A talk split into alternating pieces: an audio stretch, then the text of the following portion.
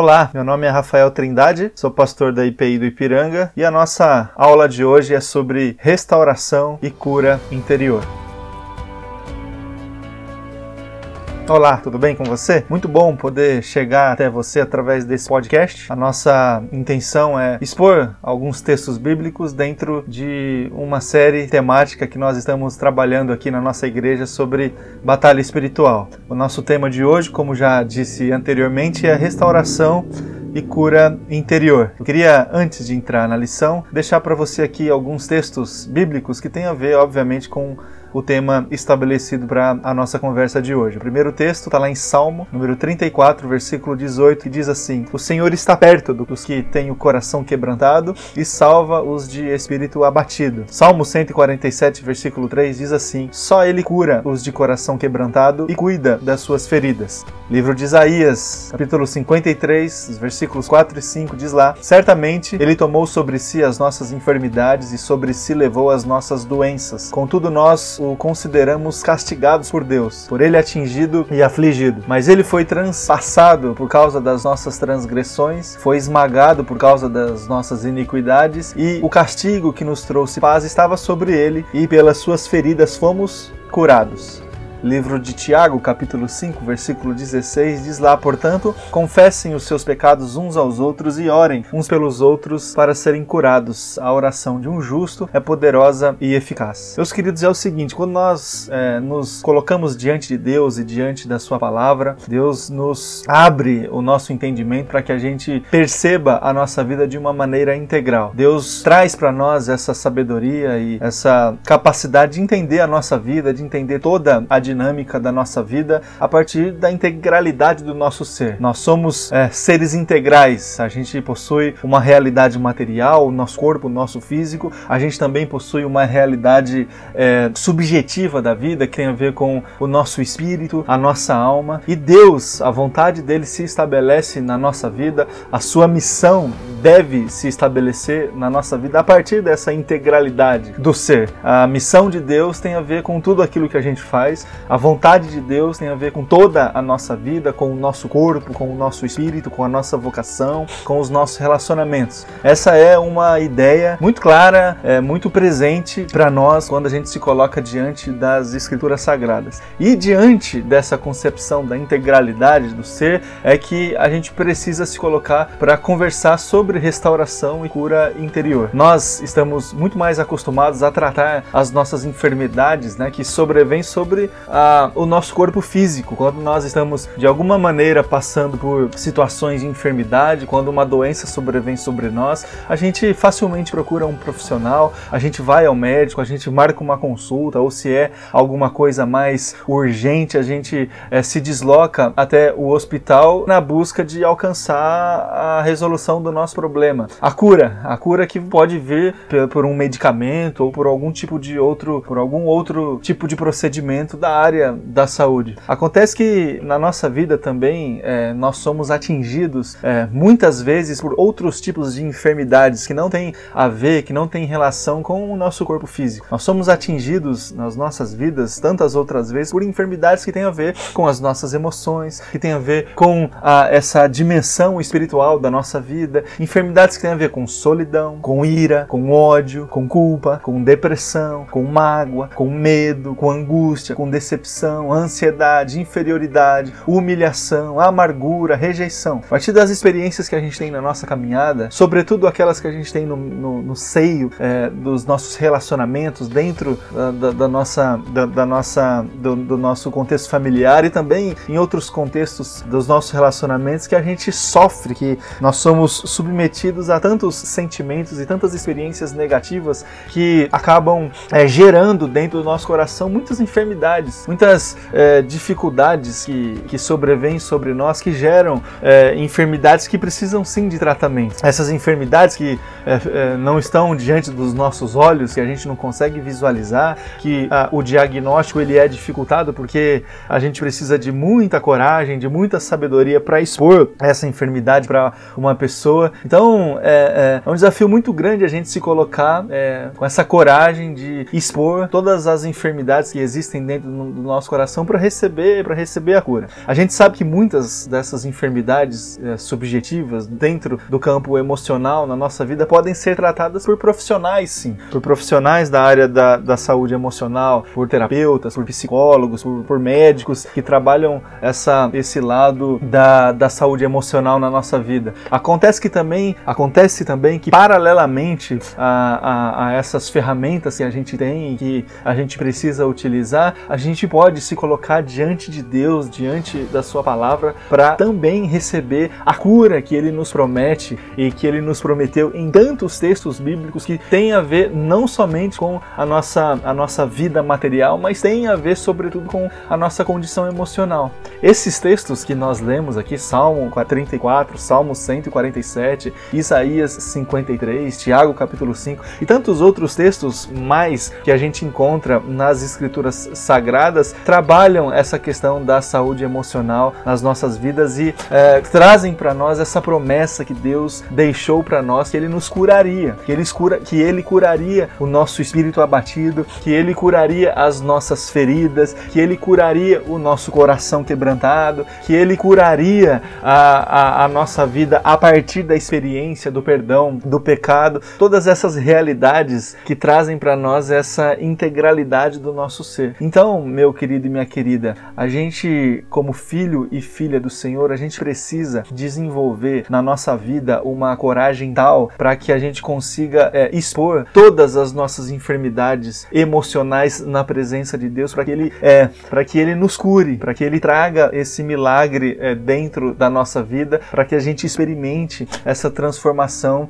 que Ele que Ele que Ele tem para nós. Do contrário, a gente vai esconder uma realidade, uma realidade enferma dentro de nós. E é essa a postura mais fácil para todos nós é a gente como essas, essas realidades elas, elas estão é, elas não estão aparentes é, é muito fácil a gente conseguir conduzir a nossa vida tentando esconder a, a doença que está dentro do nosso coração ou tentando negar que ela exista. Existem alguns mecanismos de defesa que a gente é, vez ou outra utiliza nas nossas vidas para negligenciar essa questão da nossa saúde emocional e saúde espiritual. Ou a gente nega a gente gente acha que isso não existe, a gente acha que é, esse, tipo de, esse tipo de realidade não atinge o filho e a filha do Senhor, esse tipo de realidade é uma coisa assim que com o tempo vai passar, sabe? Você já ouviu isso? Ah, o, com o tempo, o, o tempo cura, né? Ah, o, o tempo, às vezes, ele é necessário para o processo de cura acontecer, mas se a gente negligenciar é, a nossa enfermidade emocional e espiritual, acreditando ou depositando é, toda a, o processo de cura no tempo, a gente, a gente vai se frustrar lá na frente. Ou a gente tenta assim desenvolver na nossa vida é, uma certa racionalização, sabe? De tentar viver a nossa vida apenas a partir daquilo que a gente consegue visualizar, apenas a partir daquilo que é, é, das, das situações palpáveis nas nossas vidas e a gente negligencia o nosso, o nosso lado espiritual e o nosso lado emocional. A gente preenche a nossa vida, a nossa agenda com um monte de coisa para fazer com um monte de atividade, com um monte de compromisso, e aí com isso a gente acaba negligenciando é, a, a, nossa, a, nossa, a nossa realidade emocional e espiritual, e a gente segue a vida dessa forma, acreditando que dessa forma a gente vai conseguir lidar com as nossas questões e as nossas enfermidades. Isso é um tipo de mecanismo de defesa. Um outro tipo de mecanismo de defesa que a gente pode utilizar nas nossas vidas é a projeção. Quando a gente acha que tudo que tem acontecido de ruim, todas as enfermidades, dentro do nosso coração, dentro da nossa vida, tem a ver com tem a ver com uma outra pessoa ou com uma situação que vem de fora, sabe? E aí a gente não assume as nossas responsabilidades e aí a gente se coloca num papel assim de vítima. E aí a gente não sai do lugar porque a gente não assume a nossa fragilidade, a nossa vulnerabilidade e a gente acha que a culpa é sempre da outra pessoa. Meus queridos e minhas queridas, o desafio que eu quero trazer para você na nossa conversa aqui é que você e que a gente tenha a coragem suficiente para se colocar diante de Deus com toda a nossa fraqueza, com toda a nossa vulnerabilidade e expor todas as nossas enfermidades emocionais e espirituais na presença de Deus e, se for necessário, expor todas as nossas fragilidades e vulnerabilidades na presença de uma outra pessoa para que Deus nos cure, para que Deus traga para nós essa restauração e essa cura interior, essa cura que é, é, uma obra espiritual nas nossas vidas. Esse é um desafio, meu irmão e minha irmã, é, essencial para nós, é um desafio crucial para a progressão da nossa, da, da, do processo de discipulado na nossa vida. Quantas pessoas, meus irmãos e irmãs, estão estagnadas é, no meio da sua caminhada espiritual, no meio da, do seu, da sua caminhada de discipulado, porque, porque não conseguem essa coragem de expor as suas enfermidades interiores para receber o favor e a bênção do Senhor através dessa cura interior. Tanta gente que já está na caminhada de vida cristã há tanto tempo, que conhece as escrituras sagradas, que conhece todos os processos é, dentro da comunidade de fé, que serve ao Senhor, que é, tem a sua agenda preenchida pelas coisas de Deus, mas estão, estão estagnadas, estão paradas, porque não consegue é, receber essa, esse favor e essa cura do Senhor, porque falta coragem para expor a vulnerabilidade e a fraqueza, falta coragem para é, confessar o pecado, falta coragem para desenvolver relações, relacionamentos é, de amizade, de afetividade que é, propor proporcionem esse tipo de experiência da cura interior e da, e da restauração. Meus queridos, as escrituras sagradas ela é recheada de histórias e de personagens que tiveram e que desfrutaram, experimentaram desse processo de restauração e de, e de cura interior. Há várias histórias e há vários casos de muitos filhos e filhas do Senhor que experimentaram esse processo de transformação, esse processo de cura em suas vidas. Eu queria aqui lembrar lembrar com você a história do rei Davi. O rei Davi talvez seja a personagem mais evidenciada, mais reconhecida da, da, do Antigo Testamento das Escrituras Sagradas. O Davi, o rei Davi, que conquistou várias, vários reinos, que, que venceu várias guerras, que teve que tem a sua história muito bem descrita no Antigo Testamento e, e que tem a sua história é, colocada num lugar de muito, de muito destaque para toda a comunidade judaica. Esse Davi começou a sua história ali na, no, primeiro, no primeiro livro de Samuel de uma forma muito, muito diferente de toda, de toda a sua história. Davi, ali na casa do seu pai, é, na casa do Jessé, é, quando o, o, o, profeta Samuel chegou ali na casa do Jessé para participar ali da escolha do próximo, do próximo rei é, de Israel, Deus havia compartilhado ao profeta Samuel que um dos filhos do Jessé seria o escolhido é, por Deus para ser o próximo rei de Israel. Quando Jessé chega, é, quando Samuel chega ali na casa do Jessé para verificar todos os, os filhos e, e, a experiência ali de Davi é uma experiência certamente que foi para ele certamente muito traumática. Davi foi completamente esquecido ali do processo do processo da escolha. Davi estava no campo cuidando dos animais e tudo mais. Certamente ali Davi é, experimentou um, um, sentimentos muito, muito negativos ali na, na, na, sua vida. Sentimento de rejeição, de injustiça. Em tantas outras ocasiões ele experimentou isso. Quando ele, é, logo após essa escolha do, do, do Samuel, ele, é, a sua relação ali com, com Saul, ele experimentou muitas coisas ruins. E na sua caminhada, a gente percebe como que ele conseguiu reverter, como que ele conseguiu reverter todas as suas experiências é, de rejeição, de injustiça, de julgamento de crítica, de acusação, de maldição, é, como que ele conseguiu reverter tudo isso desfrutando da, da cura que veio do Senhor na sua vida. E como que ele também conseguiu reverter o pecado que estava dentro do seu coração, como que ele conseguiu expor tudo isso para desfrutar da cura do Senhor. A palavra do Senhor nos diz que Davi era o homem segundo o coração de Deus. O que é o homem segundo o coração de Deus, senão um homem que coloca o seu coração para receber a intervenção do Senhor na sua vida, para receber a cura do Senhor na sua vida. Então, qual foi a receita da cura interior de Davi? Em primeiro lugar, Davi acreditou que havia sido é, desejado por Deus. Ele escreveu: Eu te louvarei porque de um modo tão admirável e maravilhoso fui formado. Maravilhosas são as tuas obras, e a minha alma o sabe muito bem. Os meus ossos não te foram encobertos, quando no oculto fui formado e esmeradamente tecido nas profundezas da terra os teus olhos viram a minha substância ainda informe, e no teu livro foram escritos os dias, sim, todos os dias foram ordenados para mim, quando ainda não havia nenhum deles. Está lá no Salmo 139. Davi entendeu que nenhuma gravidez é indesejada, porque antes de sermos concebidos no ventre de nossa mãe, fomos concebidos no coração de Deus. Segundo lugar, Davi acreditou que havia sido criado por Deus como um ser único único e especial. Ele diz assim no Salmo de número 8: Quando contemplo os teus céus, obra dos teus dedos, a lua e as estrelas que estabeleceste, que é o homem, para que te lembre, lembres dele, e o filho do homem, para que o, visi, o visites. Contudo, pouco abaixo de Deus o fizeste, de glória e de honra o coroaste. Davi entendeu que somos criaturas de grande valor e dignidade, modeladas artesanalmente pelas mãos do Criador. E no caso do dos que foram é, resgatados pelo sangue de Cristo, esse valor se torna ainda maior. Em terceiro lugar, Davi acreditou que com o auxílio de Deus poderia realizar grandes coisas.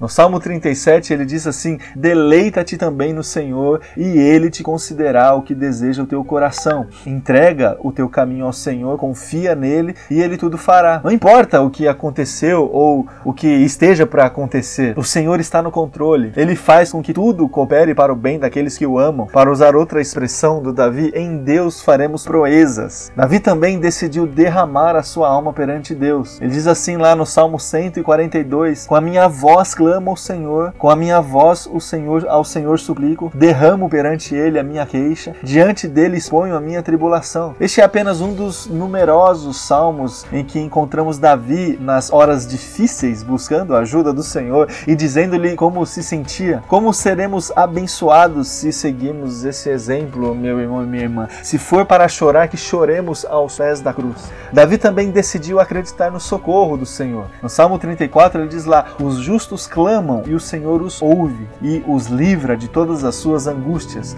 Perto está o Senhor dos que têm o coração quebrantado e salva os contritos de espírito. Muitas são as aflições do justo, justos, do justo, mas de todas elas o Senhor os livra. Há um lugar todo especial no coração do Senhor para aqueles que têm os seus corações feridos. E para encerrar, Davi decidiu que naquilo em que não pudesse entender Deus, iria confiar nele. É de sua autoria esse pequeno poema: Senhor, o meu coração não é soberbo, nem os meus olhos são altivos. Não me ocupo de assuntos grandes e maravilhosos demais para mim. Pelo contrário, contrário, tenho feito acalmar e sossegar a minha alma, qual criança desmamada sobre o seio de sua mãe, qual criança desmamada está a minha alma para contigo. Espera, ó Israel, no Senhor desde agora e para sempre. Pedimos tantas coisas a Deus e Ele só nos pede uma coisa: que confiemos nele. Nem sempre isso é fácil, mas Davi decidiu que seguiria esse caminho e isso fez toda a diferença em, em, sua vida. Meus irmãos e irmãs, se tem alguma coisa que a gente consegue perceber na vida do Davi, em todas as escrituras sagradas, é que tudo o que aconteceu na vida dele foi é, aconteceu é, debaixo de um grande, de um grande processo que Deus estabeleceu para ele. Desde a sua escolha lá no, na, na, primeira carta, é, na primeira, na primeira, no primeiro livro do profeta Samuel, até os seus momentos de glória como rei de Israel, até a sua queda quando ele cometeu o, o, o, pecado do adultério. Todo o processo da vida do Davi está é, exposto nas escrituras sagradas. E Deus utilizou todo esse processo para forjar o coração do Davi, para formar o coração do Davi. E Davi era e foi considerado o homem segundo o coração de Deus, não porque ele tinha um coração assim perfeito, não porque ele tinha uma vida assim completamente reta, é, completamente é, é, é, ilibada, completamente modelar diante de Deus. Não, muitas coisas sim, muitas coisas, é, muitas atitudes do rei Davi são atitudes exemplares para nós, mas outras atitudes não. O que, o que fez que Davi fosse considerado um homem segundo o coração de Deus é que Davi sempre é, teve a sua vida e o seu coração submetido a Deus, tanto nos bons momentos e também nos maus momentos. Ele submeteu a sua, a sua, a sua vida completamente no altar de Deus e ele desfrutou de todo esse processo de forjamento e de cura na sua vida. Meus queridos, eu não sei como é que está a tua vida, eu não sei é, quais são as enfermidades que estão aí te atormentando, quais são as enfermidades emocionais que têm afligido a tua vida e a tua alma. O que eu sei é que Deus, Deus, através do poder do Espírito Santo, pode te restaurar e pode te curar. O que eu acredito é que Jesus Cristo, o poder de Jesus Cristo, tem essa capacidade de curar o nosso coração, de curar a nossa vida, aquelas feridas mais profundas, aquelas feridas mais entranhadas na nossa alma, aquelas feridas mais é, difíceis de lidar dentro do nosso coração, aquelas feridas que enchem o nosso coração de perturbação, de ansiedade. Eu sei, meu irmão e minha irmã, que Deus, que Jesus Cristo pode te curar e curar todas essas feridas. O que a gente pode fazer? A gente pode se submeter a esse processo, a esse processo de cura, a essa ministração do Espírito Santo do Senhor que traz para nós essa cura. Uma lição que eu aprendo tanto com o rei Davi como também com Jesus, é que todo o processo de cura interior, todo o processo de restauração nas nossas vidas, ele começa com exposição. Jesus Cristo chegou para tantas pessoas que se colocaram diante dele para solicitar, para é, clamar por algum tipo de cura e milagre. Jesus Cristo, ele é, algumas vezes ele chegou para algumas pessoas com a pergunta: o que, que você quer que eu lhe faça? Ou seja, qual que é, o que está doendo, qual que é a enfermidade, o que que perturba A partir da exposição, a partir das, da resposta que a gente pode dar a essa pergunta de Jesus, a gente pode desfrutar da cura do Senhor. A confissão, a confissão precede a cura interior e a restauração. A confissão precede o milagre de Deus nas nossas vidas. A confissão precede a vontade do Senhor estabelecida dentro de nós. Que a gente tenha a coragem suficiente para confessar os nossos pecados, as nossas enfermidades, todas as nossas dores diante de Deus e diante de pessoas que Deus pode colocar nas nossas vidas, para que a gente consiga desfrutar deste milagre da cura nas nossas vidas. Que seja assim na minha vida, que seja assim na sua vida. Deus te abençoe e que a cura do Senhor alcance o teu coração em nome de Jesus. Amém.